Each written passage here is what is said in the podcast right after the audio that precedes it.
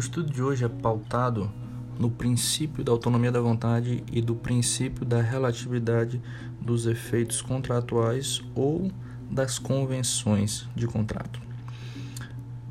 Mas para isso é bom é, ter em mente é, o conceito de princípios.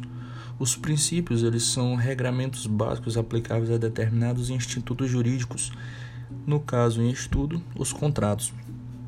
Eles são abstraídos das normas, doutrinas, costumes. Ele tem alto valor é, é social é, e também vale destacar o princípio da função social dos contratos é, encontrados no artigo 421 do Código Civil.